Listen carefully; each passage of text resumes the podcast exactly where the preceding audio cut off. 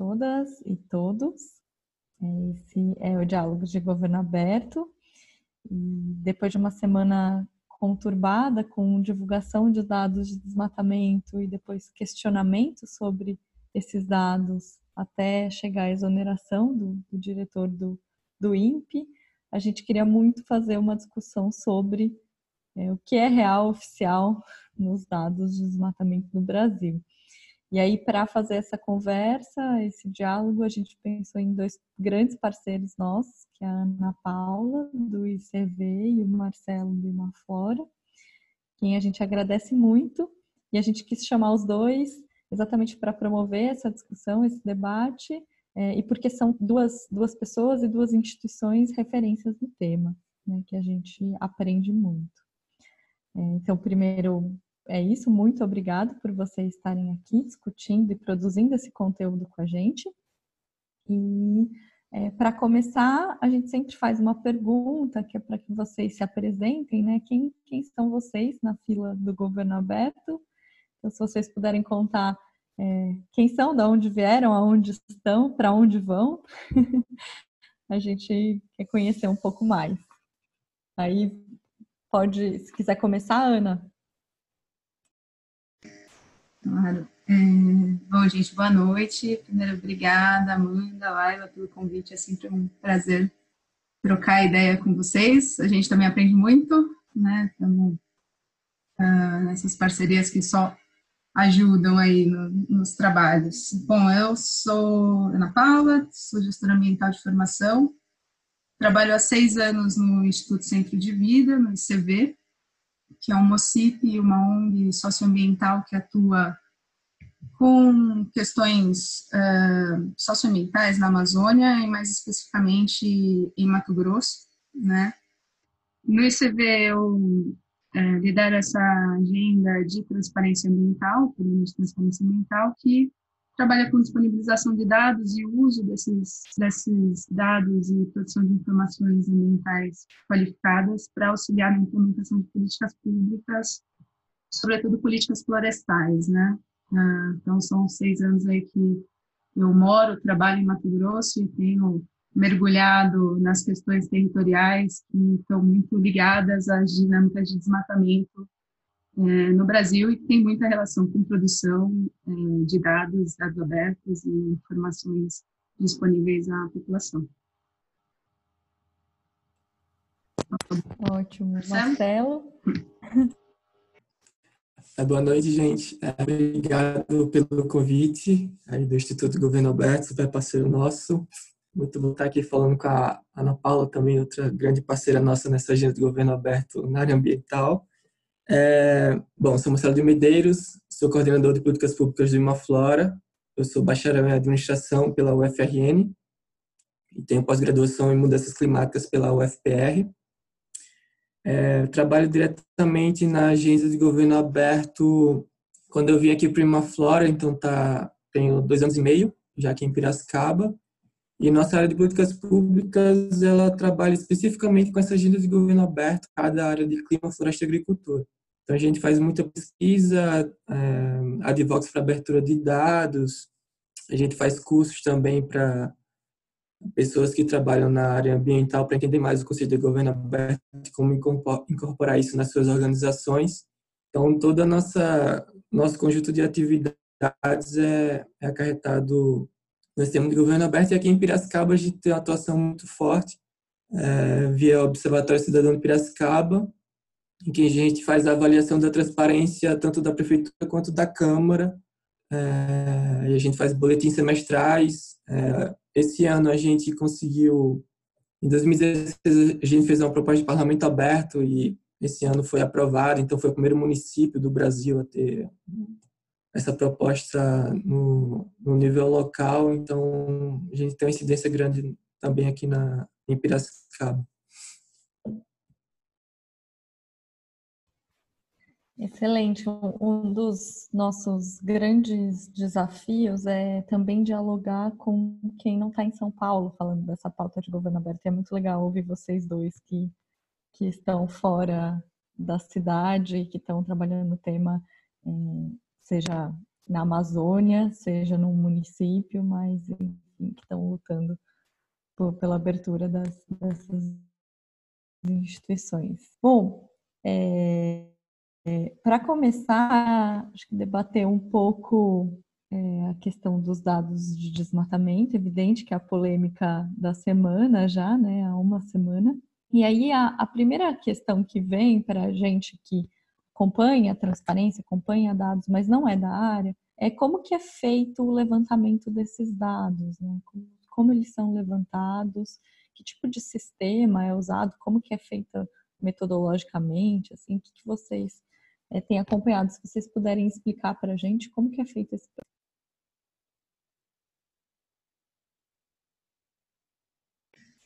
Eu começo ou você começa? Você sabe. Posso falar um pouquinho? Aí depois passo a bola para você, Marcelo. Então, bom, é, primeiro fazer uma. É, vou falar de dois sistemas né, do, do INPE, basicamente, que, que tratam de desmatamento e que têm é, ocupado aí a, a, mídia esses dias. Então, o INPE ele tem é, basicamente o, é, o PRODES e o DETER. Então, um é um sistema de monitoramento é, do desmatamento por satélite na Amazônia mesmo, né, é uma taxa anual que o INPE divulga de dados de desmatamento na Amazônia brasileira e, mais recentemente também, é, eles estão divulgando os dados para o Cerrado, que é muito positivo. É, e, esse, e tem um segundo sistema, que, que é o DETER, que é o sistema de levantamento rápido, é um alerta em tempo, em tempo real é, de desmatamento. Então, basicamente, quando a gente está falando de desmatamento na Amazônia, a gente está falando, e produção de dados pelo INPE, especificamente, a gente está falando desses dois sistemas, né? O PRODES, que é o, o nosso monitoramento anual do, do, desmatamento, ele é feito desde 88, então a gente já tem 30 anos desse sistema. É, e ele é uma combinação de imagens de satélite ao longo desse ano que tentam minimizar ali o efeito das nuvens, né? A Amazônia tem muita nuvem, que é formada ali pela evapotranspiração das árvores e tal. Então, eles é uma combinação dessas imagens, né, para minimizar isso. E a gente tem um mapeamento ao longo do ano é, do desmatamento na Amazônia brasileira. É, ele é um sistema muito robusto e que tem várias análises científicas falando sobre a acurácia desses dados, né? Então, tem 95% de acerto, segundo as análises. É, ele é um sistema essencial para orientar nossas políticas de, de, combate ao desmatamento. Ele tem uma questão muito interessante relacionada, é, relacionada à abertura do dado. Então, apesar da gente ter sido lançado em 88, ele foi ter uma política de transparência em 2004. Então, a partir de 2004, esses dados são divulgados para a sociedade, são públicos e permitiram, inclusive, essa evolução tanto de análise de desmatamento, então, a partir do momento que está ali a sociedade civil pega, também faz as suas outras análises em cima desse dado, mas também que a comunidade científica se debruçasse sobre ele e, e garantisse ali a qualidade disso.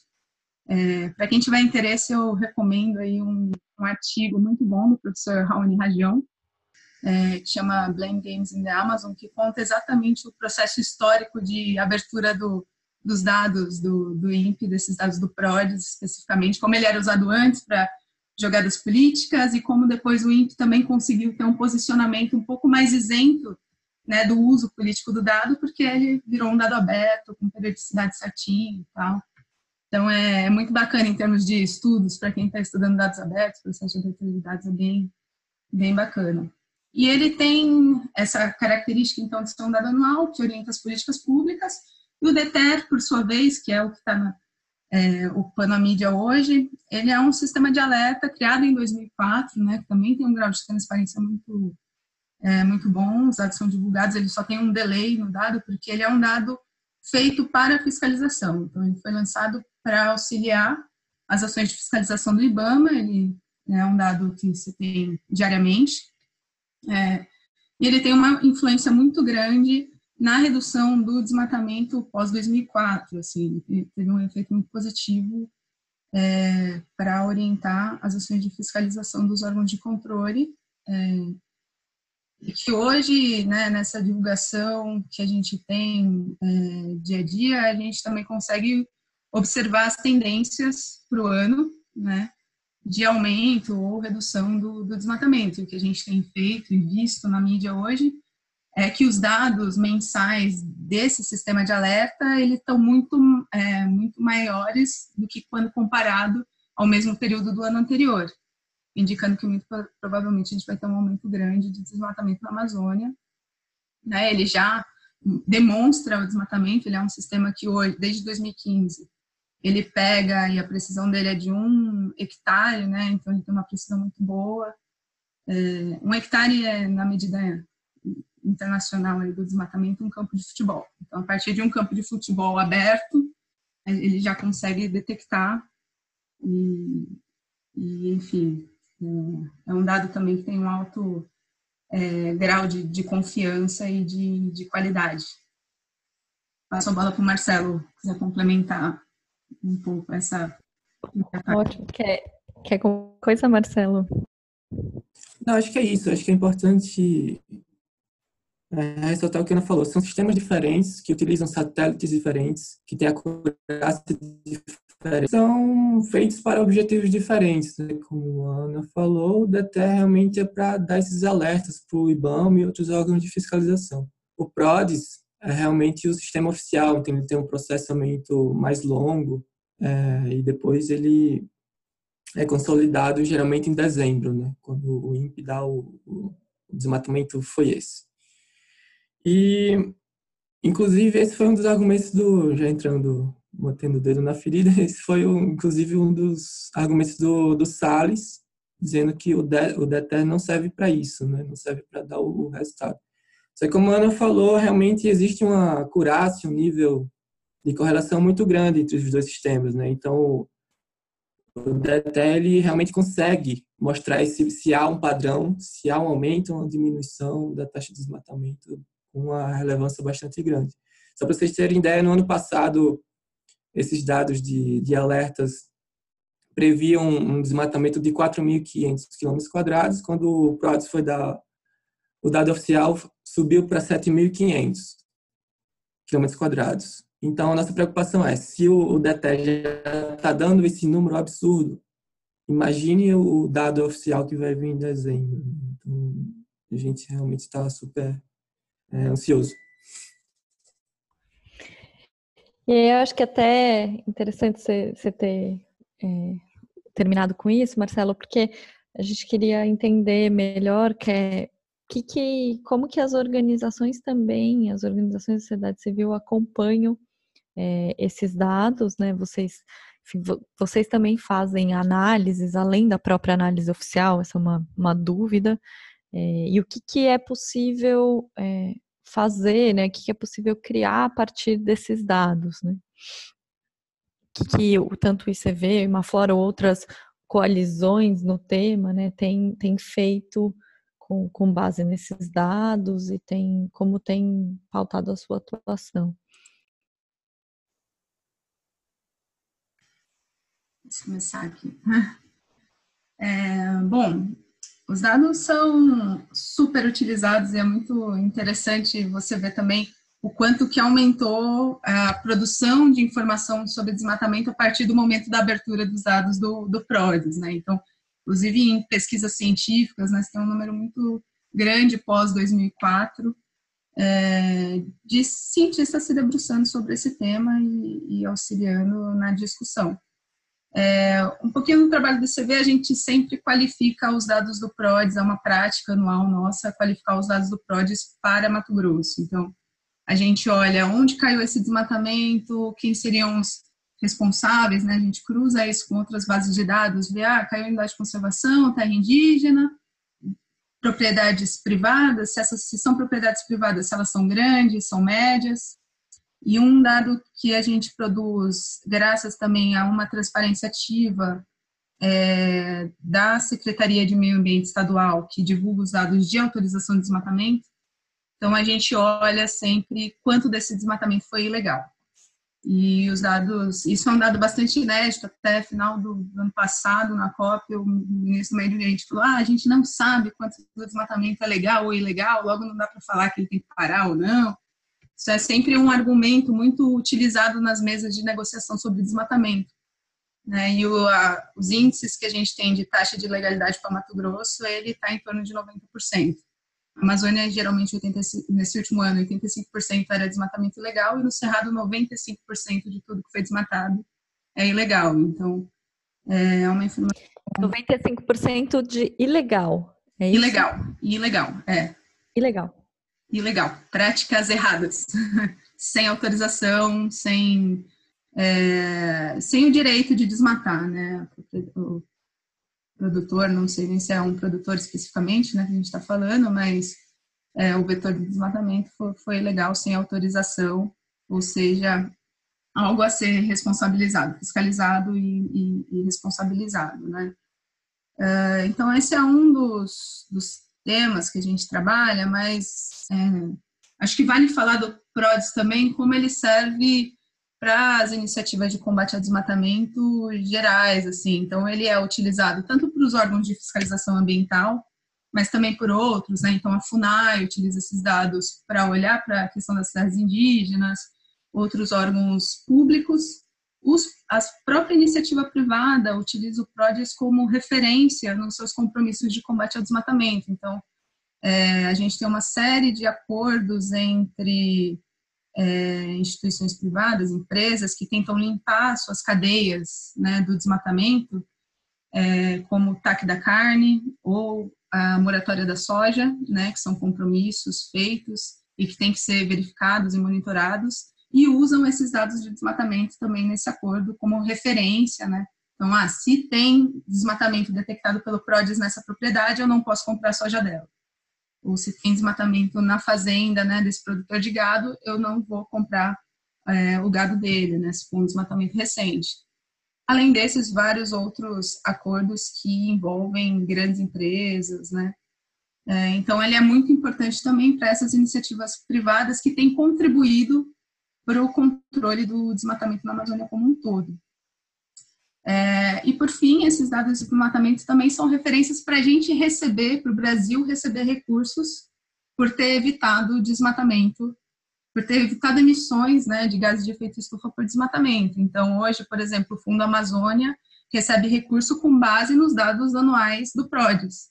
Então, a gente já recebeu 3,4 bilhões de reais da Alemanha e da Noruega por ter comprovado, né, a partir desse sistema de monitoramento, que a gente reduziu nosso as nossas emissões. Uh, além disso, tem também o Fundo do Clima Verde, que a gente acabou de ter um projeto aprovado de 96 é, milhões de dólares. Os governos estaduais estão começando a receber recursos também com base nesses resultados. Uh, então, é algo de referência tanto para a política pública, para o trabalho das organizações da sociedade civil também, que têm iniciativas que pretendem contribuir para a redução do desmatamento, para o setor privado e também como é, referência é, nos mecanismos de financiamento climático que tem hoje no Brasil. Então, a perda é muito grande caso a gente é, deixe de utilizar esses dados que, que são conhecidos e, e mundialmente chancelados, né, digamos assim,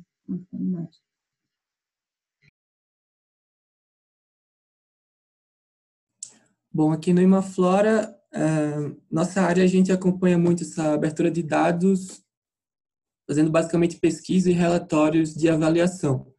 Então, em 2017, a gente fez uma pesquisa inédita que avaliou as 15 principais bases de dados socioambientais do país.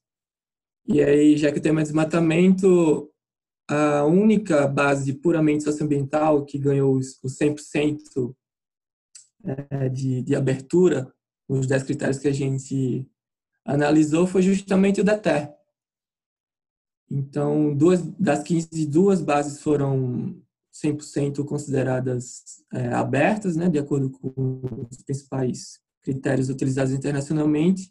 Um deles foi o orçamento público, é, não é uma, uma, base de dados puramente ambiental, mas a gente analisou algumas é, bases de dados que são importantes para a gestão pública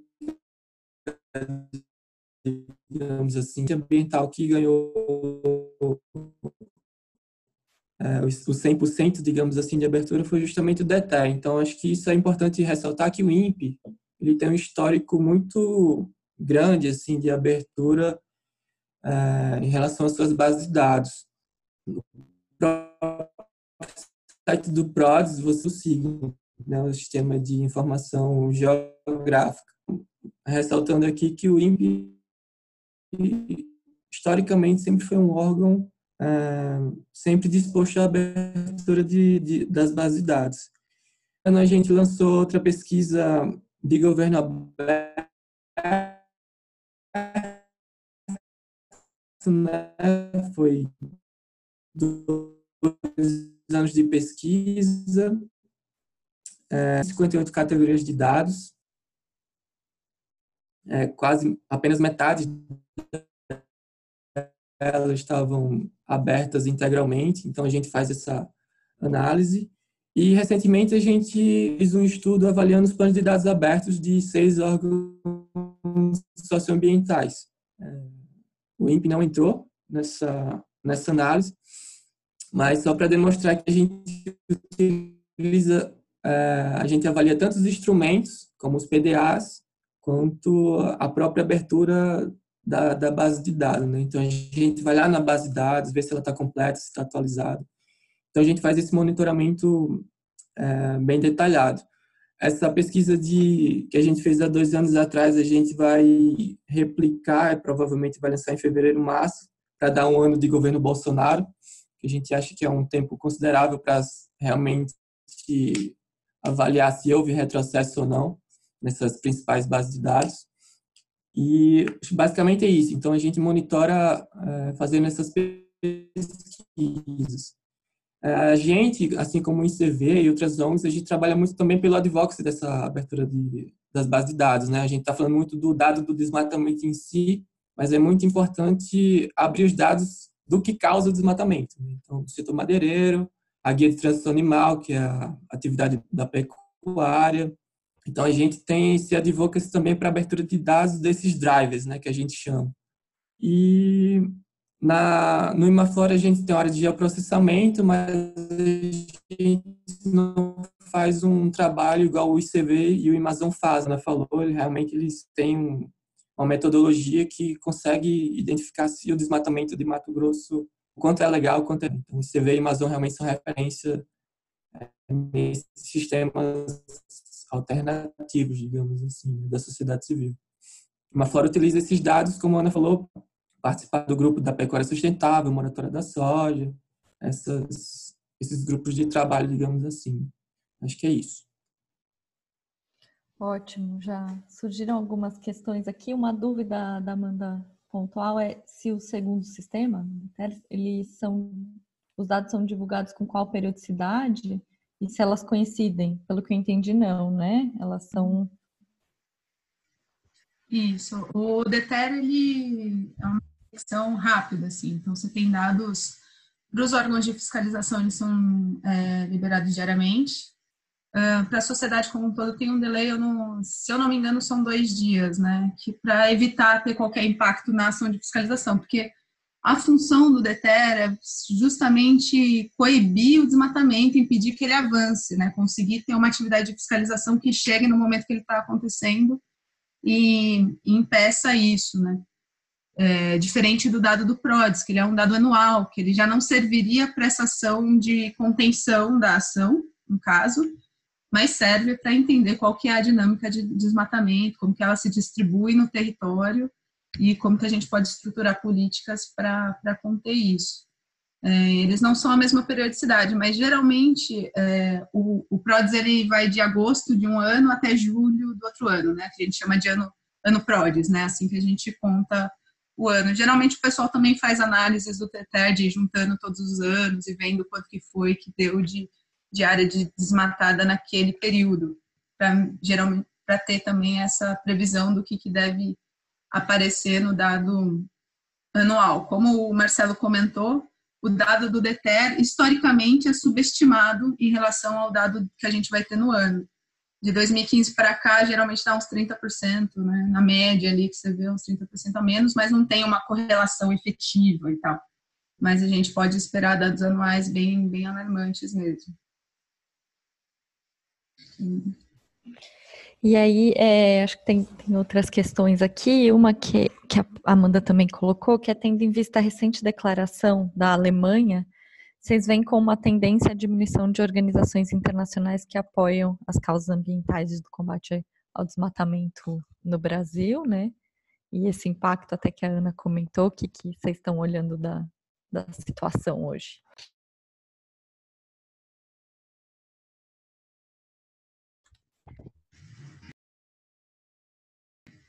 Então, deixa que eu deixo aqui. Não sei se o Marcelo. Pode começar, Marcelo, depois eu. Quer começar, Marcelo? Pode ser. Eu acho que tem, tem dois vieses. Realmente, por exemplo, o Brasil acabou de assinar o, o famoso acordo do Mercosul, né? A gente esperava que os países europeus fossem mais restritivos no acordo e tipo pressionassem mais o Brasil em relação a, a essa taxa de desmatamento. Teve algumas falas da Merkel, do, do presidente da França, por exemplo, mas o, o quanto isso vai virar prática, eu não. O da Alemanha foi surpresa, assim, esse bloqueio do repasse. Então, mostra que os países, eu acho, vão começar a jogar mais duro. É, agora, eu acho que também pode haver um, eu acho que não, não um bloqueio diretamente, mas talvez um, um de recursos, em vez de dar para o governo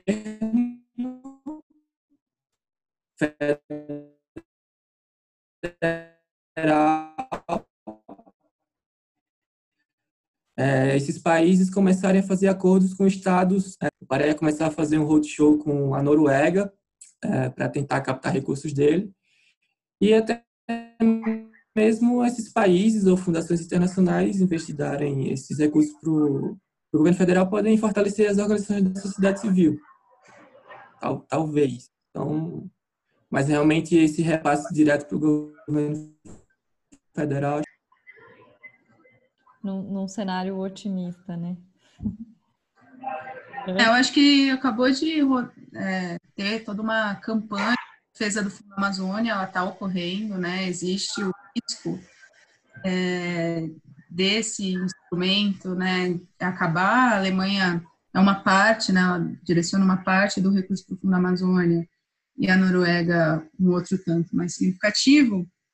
Então, eu acho que sim, tem, tem um risco, assim, eu, eu também vejo com um pouco de, de, precaução. Acho que uma outra questão são os recursos que têm é, âncora na, uh, na comprovação do desempenho de redução do desmatamento. Então, até o Fundo Amazônia, né? A gente recebe um tanto de recurso a partir do tanto que a gente deixou de emitir, né? E uma vez que o desmatamento aumente, a gente pode parar de receber esses recursos. O Mato Grosso acabou de receber pelo programa REM, que é um programa é, que é boa parte do recurso vem da, da Alemanha e uma parte do Reino Unido, que é um RED, né, um programa de RED, é, recebeu 180 milhões de reais. Contudo, existe o que a gente chama de gatilho, né? Se o Mato Grosso passar de um tanto de desmatamento, ele para de receber o recurso.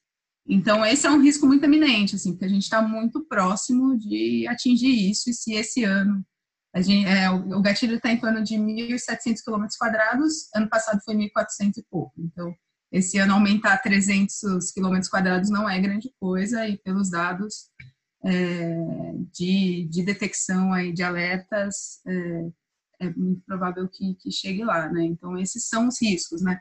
Tanto dos países verem que, na verdade, o Brasil não está muito interessado em controlar o desmatamento, quanto a nosso desempenho em redução não ser efetivo e a gente parar de, de receber por isso, né? Uhum. Super. A Silvia também fez uma, uma pergunta aqui que ela queria saber como se relacionam esses dados com a estimativa sobre o ponto de não retorno da Amazônia e se esse ponto também existe para o Cerrado. Aí vocês explicam para gente que não é da área o que é ponto de não retorno. Ah, acho que ela se refere a um artigo, eu não sei se é do Antônio Nobre ou do Carlos Nobre, é um dos irmãos Nobre aí, é, recente, que ele tem uma teoria que diz que se o desmatamento acumulado da Amazônia chegar a 25%, ela vai passar por um processo de savanização. Então, é esses, né? Então, justamente esses dados do PRODES, principalmente do PRODES, né, o dado mais acurado social, ele acumulado, se não me engano, está 19% ou 20%. Então, a gente já está caminhando para esse ponto de não retorno. Me engano, ela pode explicar melhor, mas ao contrário do que as pessoas pensam, a Amazônia ela não tem um solo tão a riqueza dela é justamente da sua biodiversidade. Então, se houver um desmatamento, um corte raso mesmo, e ela for perdendo essa biodiversidade, é, toda a riqueza dela, ela, ela se extingue também. Então, é, o, o irmão, o, o, autor do artigo, ele fala que se a gente chegar um determinado ponto, não tem como voltar atrás. Acho que é isso. E é pelo que ela perguntou aqui, eu não sei se existe para o Cerrado esse, esse ponto de cálculo. Não sei, porque é um bioma é, bem diferente, com características biofísicas diferentes, né? Então, não sei se teria esse ponto de não retorno também. É, eu, uh, na verdade, desconheço alguma pesquisa que tenha se aprofundado exatamente nisso é, para o Cerrado, mas vou aproveitar a deixa para falar um pouco do Cerrado, que, que eu acho que é bem importante a gente se atentar para os dados de desmatamento do Cerrado. A gente tem toda uma construção em torno da Amazônia né, e das políticas de combate ao desmatamento da Amazônia, é, mas é muito importante a gente começar a debater Cerrado também. É, ele tem dados os dados do DETER, eu estava analisando um pouco o aumento do DETER aqui em Mato Grosso, né? Então, na parte, Mato Grosso tem três biomas, é, 60% Amazônia, uns 30 e poucos por cento ali de 39% de Cerrado, um pouquinho de Pantanal. E os dados do DETER para a Amazônia, eles aumentaram 23% em relação ao interior. O Mato Grosso não é um dos, dos estados que está com mais alertas, né? A gente, historicamente, o estado contribui bastante para o desmatamento, mas é, os dados de aumento do DETER para outros estados estão muito maior, e puxando essa média aí, mas está 23% de aumento nos dados do DETER da Amazônia, enquanto no Cerrado o aumento é de mais de 40%. Então, o Cerrado ele está sendo consumido muito rápido também e, e ele tem um nível de proteção legal muito menor que a Amazônia. Enquanto na Amazônia você pode é, abrir só 20% da sua área, né, 80% você deveria deixar protegida, o cerrado é o inverso, ele varia de 35% a 20% a área de mata que você tem que deixar, o resto você pode abrir. Então ele tem uma quantidade, uma proteção legal, digamos assim, muito menor que a Amazônia, e ao mesmo tempo os acordos de cadeia, por exemplo, os acordos da soja, da pecuária, não abrangem esse é, esse bioma, né? Eles estão todos voltados para a Amazônia. Então, enquanto você não compraria gado de uma área que foi desmatada recente na Amazônia, um gado desmatado numa área recente legal no Cerrado, ele não tem esse embargo, né? Digamos assim. Ele não tem esse, esse problema nas compras, né? É, e aí a gente tem taxas de desmatamento elevadíssimas, sobretudo na região do Matopiba, né? Que é a região no Tocantins, Maranhão, Piauí e oeste da Bahia ali, né? Então, com certeza eu acho que a gente precisa aprofundar esses estudos sobre o que, que a gente está perdendo quando é, o Cerrado abre espaço aí para o agronegócio. Ana, aproveitando esse gancho, desde que você falou da pesquisa do ICV, né, no Mato Grosso, eu fiquei muito curiosa para saber se a, vocês fazem ou alguma outra instituição, organização, coalizão faz um estudo de aonde está o desmatamento, qual é o bioma, em que área tem maior desmatamento. E aí, queria te perguntar: o Mato Grosso não é o estado, qual é o estado que tem a taxa de desmatamento? E se dá para saber no Brasil todo quanto por cento dessa taxa é ilegal, ou se Mato Grosso? Uh, bom, quando a gente está falando de relacionamento, os sistemas são meio que estratificados, digamos assim, para o bioma, né? Então, você tem o Prodes Amazônia, o Prodes Cerrado, na Amazônia, é, o estado que mais desmata é o Pará, mas uh, eu sempre falo, é, relativamente ao Pará, porque ele tem mais área de floresta, mas se você fosse pegar em valor, é, em valor absoluto é o Pará, porque ele tem mais área de floresta, mas se você fosse pegar em termos relativos, o Mato Grosso desmata mais rápido, digamos assim, que o Pará, porque a gente tem menos floresta e taxas de desmatamento tão altas quanto, né? É, então, bom, é sempre esses dois estados aí, Pará e Mato Grosso, em termos de desmatamento da Amazônia. É, o Map Biomas, que é um, um, uma plataforma de monitoramento da cobertura, né, do uso do solo no Brasil independente, né, feito por ONGs, não é um, um dado oficial, é, ele tem um sistema de alertas de desmatamento também, e ele tem analisado um, um, esses dados de ilegalidade no Brasil todo, né? A, quando a gente volta, volta para os sistemas oficiais, o, a gente tem uma grande dificuldade que é a transparência dos dados das OEMAs, né? Das que a gente chama OEMAs, que é os órgãos estaduais de meio ambiente, né? Porque a parte de autorização do desmatamento é responsabilidade delas, né? A gente tem uma descentralização da gestão florestal desde 2006, elas tiveram que se estruturar para é, fazer essa parte que é a autorização de desmate, a autorização de supressão. Só que as bases de dados não são públicas, né? Então, existe essa dificuldade de mensuração. O Biomas fez uma parceria com o IBAMA, ele tem acesso a alguns dados e ele também chegou nesses índices de 95% dos alertas, não do desmatamento, mas dos alertas que eles estão verificando, é, são ilegais, né? São é, em áreas que não têm autorização para abrir. Então, muito provavelmente, essa deve ser a proporção em termos nacional aí, né? A gente chegou nisso para Mato Grosso e, e o Biomas Alerta não está fugindo muito disso. Então, enfim, mas é essa dificuldade, é o dado que os órgãos ambientais deveriam divulgar e que que a gente não tem público, ou tem público, por exemplo, em tabela, né? Para a área ambiental, as informações que são tabulares, assim, não necessariamente representam muita coisa, a gente precisa espacializar, né? São informações espaciais que a gente precisa ali ter a, a área né, dela. Então, é, esse é um, um dos desafios para conseguir ter um debate mais qualificado sobre desmatamento, sobre legalidade e ilegalidade é, do desmatamento nos estados, né? Respondi, Laila, ficou alguma coisa de fora? Não, respondeu sim, respondeu sim a, a dúvida. Aí a, tem, a gente tem outras questões aqui que acho que tem muito a ver com um pouco o cenário né, atual que fala da, da, que a gente queria discutir, a importância dos dados abertos, vocês já disseram, né, um pouco dos usos, e aí a, a Vanessa só pediu que ela falou que ela não entendeu muito bem, que o recurso que depende do desmatamento do Mato Grosso é doado para o governo, né? É uma dúvida em relação a isso. Então, um pouco desses é, benefícios da, da publicação dos dados. E a Silvia perguntou para vocês, né, no pior cenário, se começar a desmantelar o INPE, se a gente teria algum sistema backup que poderia continuar nos fornecendo esses dados é, e aí, um pouco do que você já estava falando, né, Ana, o papel dos governos estaduais, se eles podem legalmente atuar é, no combate se o IBAMA também tiver desmantelado.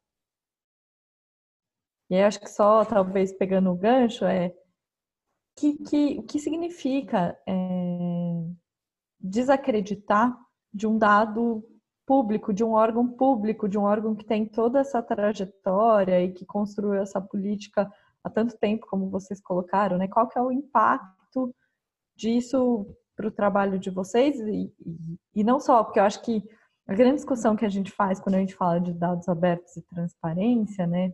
E o grande medo da transparência é ele evidenciar um problema real, mas deixar de ser transparente não significa que você resolveu o problema.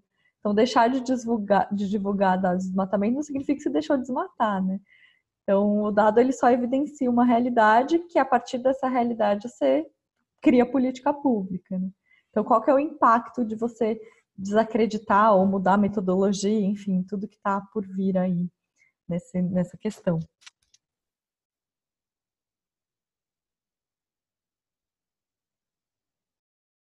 Vai lá, Marcelo, tá? Bom, é, respondendo aqui a questão do backup, né? Tive uma conversa, acho que com WWF, a gente ficou nessa dúvida, com essa dúvida, porque os satélites que o INPE usa não são brasileiros. É, o PROD são quatro países, é, Reino Unido, Índia, China e Estados Unidos, e o do DETE é China e Índia.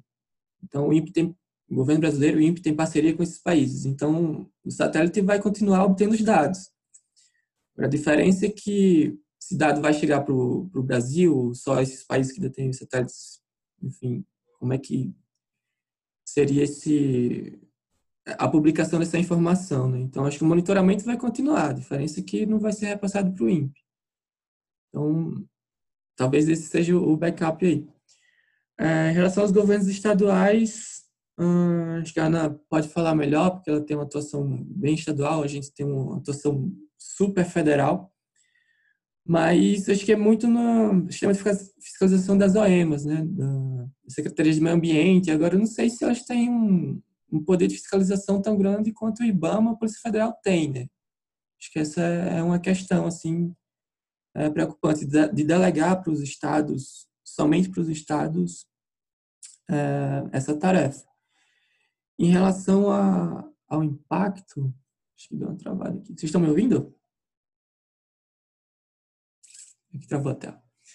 Em relação ao impacto do, dessa questão do INPE, é, realmente é meio estranho, porque a gente já esperava que o governo federal atacasse as ONGs, os movimentos sociais, mas atacar o próprio governo é meio novidade, né?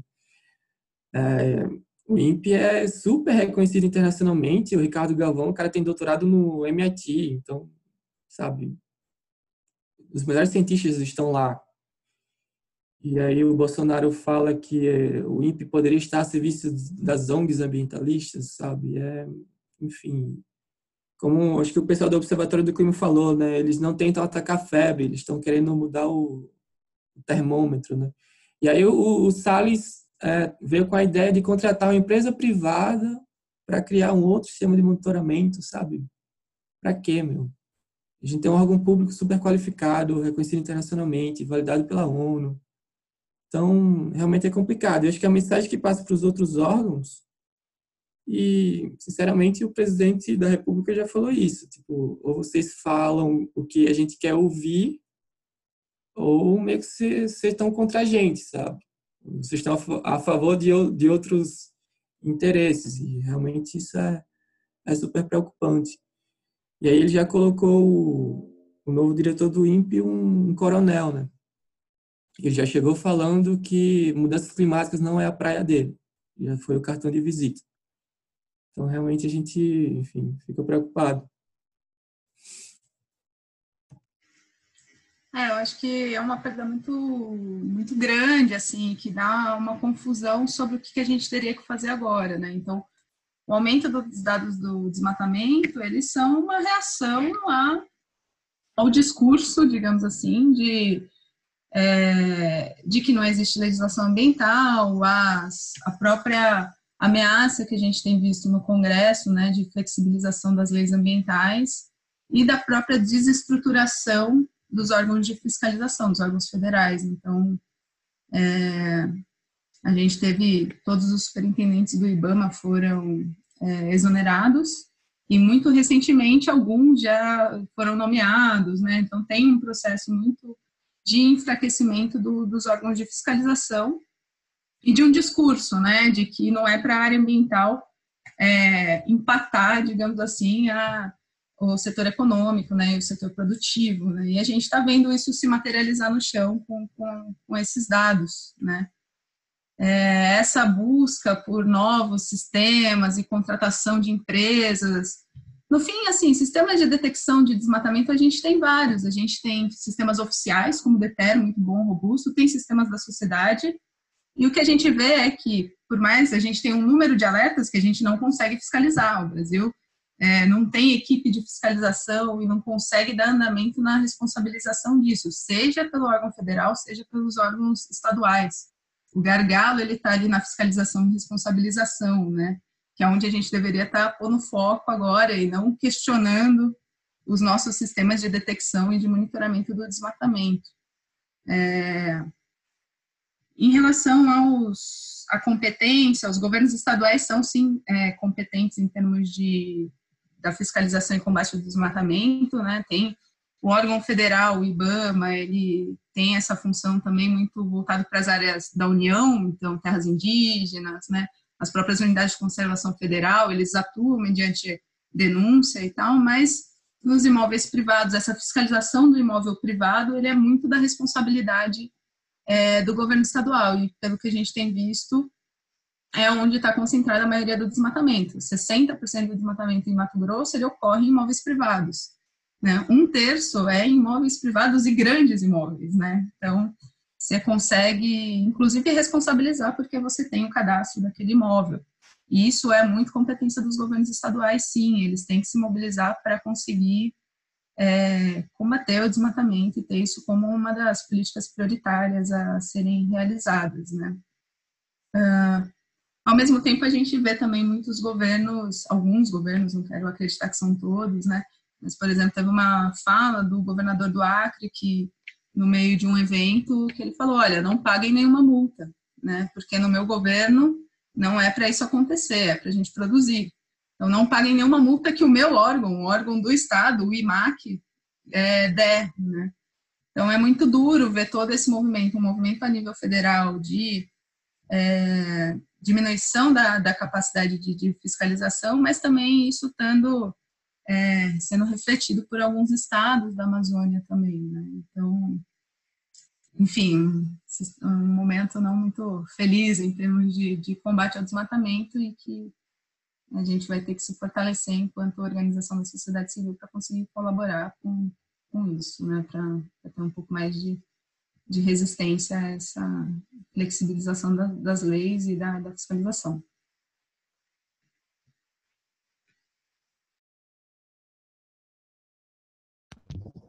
Ótimo. Acho que a gente é, tem, tem, um, tem uma outra discussão, acho que rolando dentro desse próprio tema, né, que é a mudança de metodologia também, que é não deixar de coletar é a metodologia. É, qual que é o impacto disso que vocês é, têm visto, né? Que vocês imaginam também que possa acontecer, é, o impacto dessa, dessa alteração.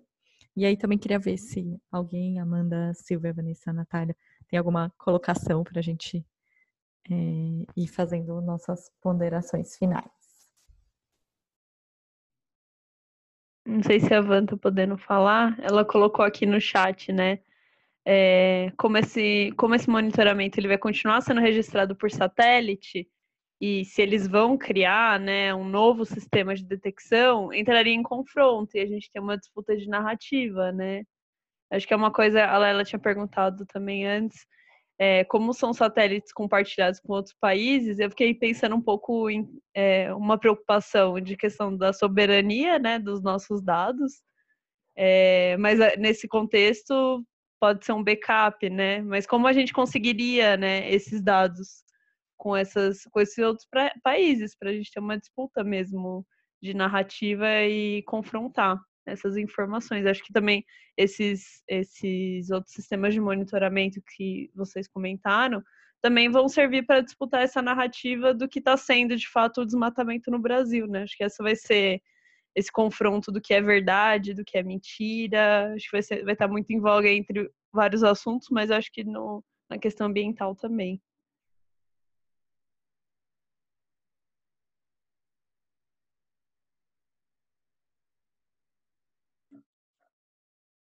A Silvia colocou aqui também, é, pensando no pilar participação social do governo aberto, como vocês veem a possibilidade das populações de cidades e estados se mobilizarem e se engajarem nesse debate? Como veriam uma deliberação cidadã sobre políticas para combater o desmatamento e sobre mudanças climáticas, é, conforme uma das demandas do Extinction Rebellion? Perguntinha da Silvia para vocês.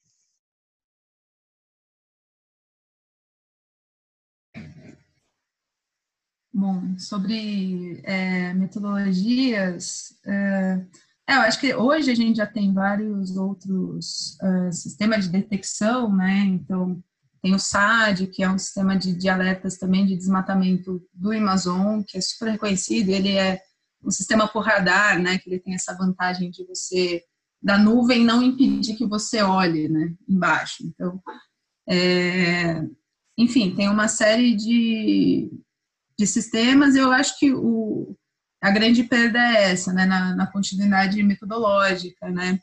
O, o, Brasil foi o primeiro país a ter sua metodologia aprovada pela é, Convenção das Nações Unidas, né, que a gente chama ONFCCC, né, porque ele tinha um sistema robusto que você permite monitorar, verificar e reportar a redução das emissões. Então, o Brasil é o primeiro país reconhecidamente é, e reconhecido por a sua metodologia de monitoramento do desmatamento. Então, eu acho que essa perda né, desse, desse trabalho que, que é o mais duro, mas com certeza a gente conseguiria ter outros é, sistemas de monitoramento é, que seja da sociedade civil é, ou, eventualmente, esses sistemas que eles estão dizendo que vão contratar para detecção, né, que, que a Planet tem até um, estados como Pará que, que já contrataram. Eu, mas eu, o que eu reforço é isso, né? A questão não é um termômetro que meça 0,000,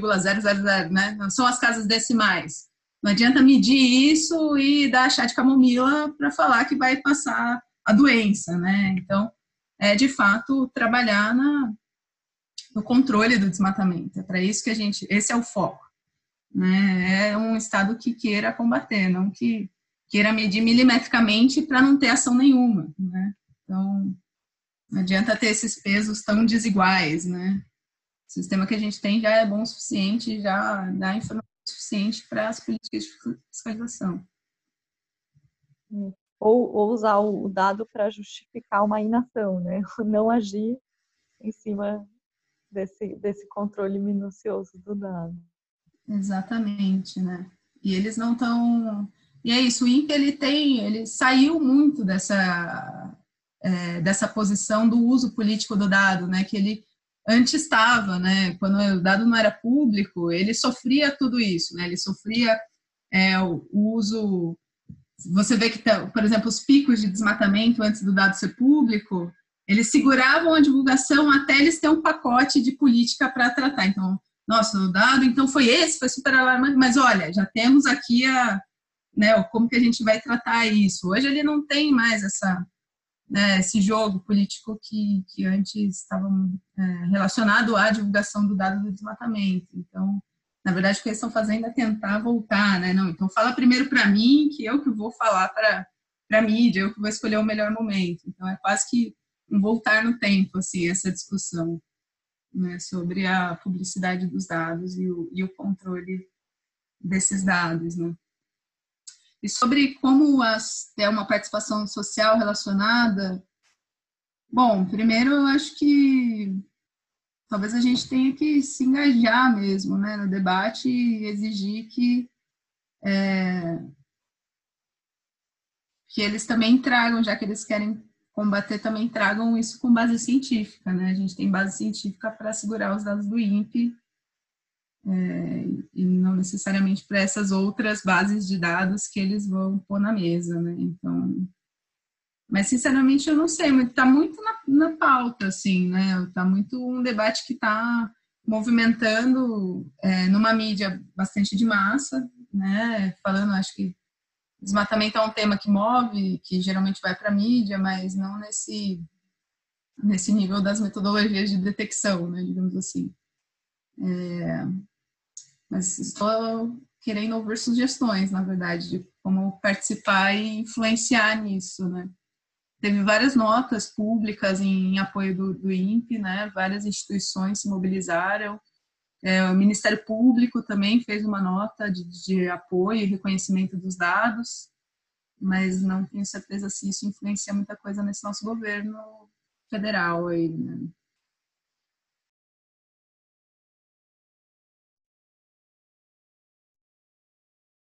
Marcelo tem?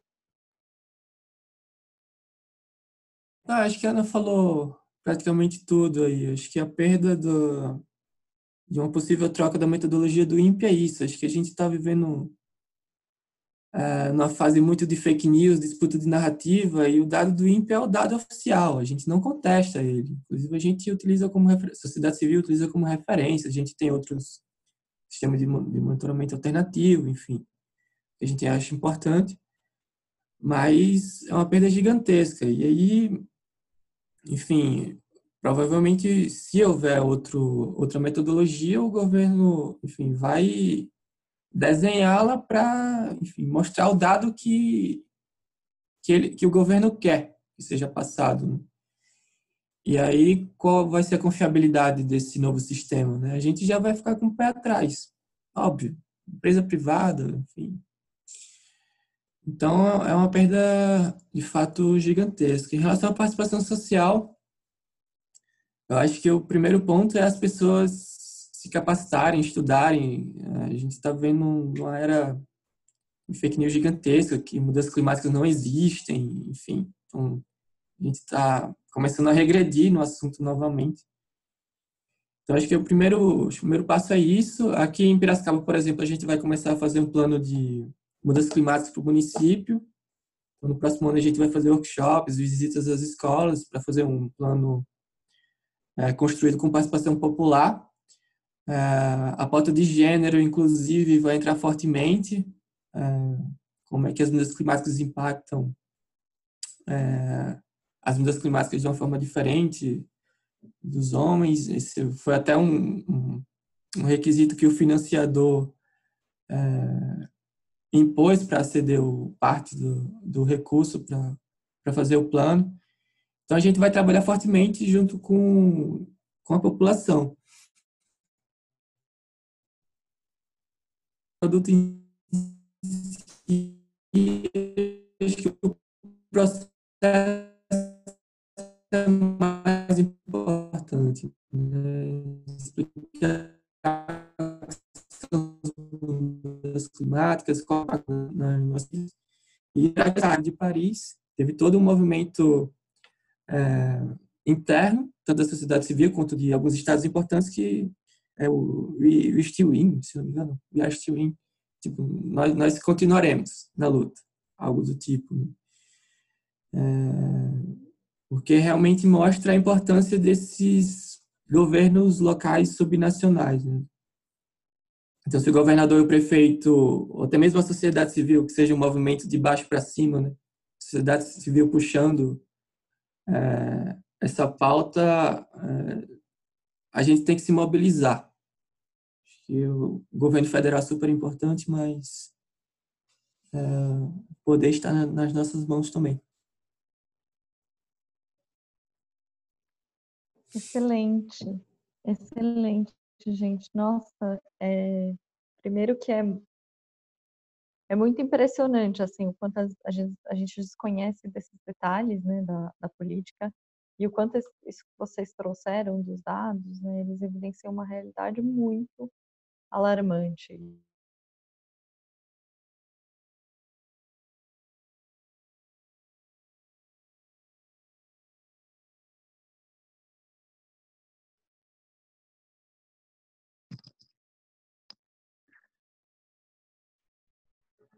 Dá uma dimensão ainda maior do, do, do, do risco que a gente está correndo, né? Mas acho que foi muito legal a Silvia provocar essa questão do governo local, porque acho que talvez a saída seja exatamente aí. A Silvia é do Delibera Brasil e trabalha com processos de é, participação local, não só, né, mas com metodologia de meio público teve um diálogos com ela também muito legal. É, e, e, aí eu acho que tem um elemento que eu, a gente foi olhar, né, sobre essa questão do, do INPE, da alteração, da mudança metodológica, da alteração de procedimento, que a própria lei de acesso estabelece a responsabilização dos gestores pela divulgação dos dados, né? Então, é, inclusive pela não divulgação ou pela alteração ou pela mudança, né? Então, qualquer forma de tentar, acho que ludibriar os dados e as informações públicas é passível de corresponsabilização. é, por parte dos agentes públicos. Então, acho que é algo que a gente tem que estar também ligado e, e pressionando. É, acho que a gente teria mais várias horas para conversar sobre vários assuntos que vocês trazem. É, mas a gente cumpre com, com o horário para não estender muito mais. Queria de novo reforçar o agradecimento nosso a vocês, é, dizer que foi uma aula mesmo e tenho certeza que muita gente que não pôde estar aqui hoje, mas que mandou mensagem, vai ouvir depois, vai, vai acompanhar e vai é, reconhecer e conhecer um pouco mais da política e da importância dos dados. E queria muito agradecer vocês mesmo. É, e aí, a, a partir de hoje à noite, amanhã cedo, conteúdo já vai estar disponível para a gente poder divulgar e cumprir uma parte desse processo de, de formação e conhecimento dos dados sobre matamento no Brasil. Amanda também, não sei se quer finalizar. Gente, tá queria agradecer muito, foi uma super aula para a gente que lida com a é, a gente estava brincando esses dias que a gente está né, questionando o dado em vez de questionar o problema. Então, não é o problema o dado, o problema é que está desmantendo. A gente está vivendo isso.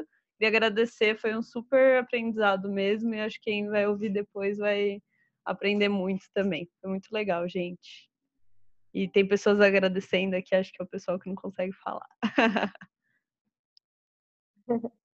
Obrigada, gente. É isso, Ana, também. muito, muito obrigada. Obrigado, gente. Um abraço, a gente se encontra nos próximos e nos próximos processos por aí.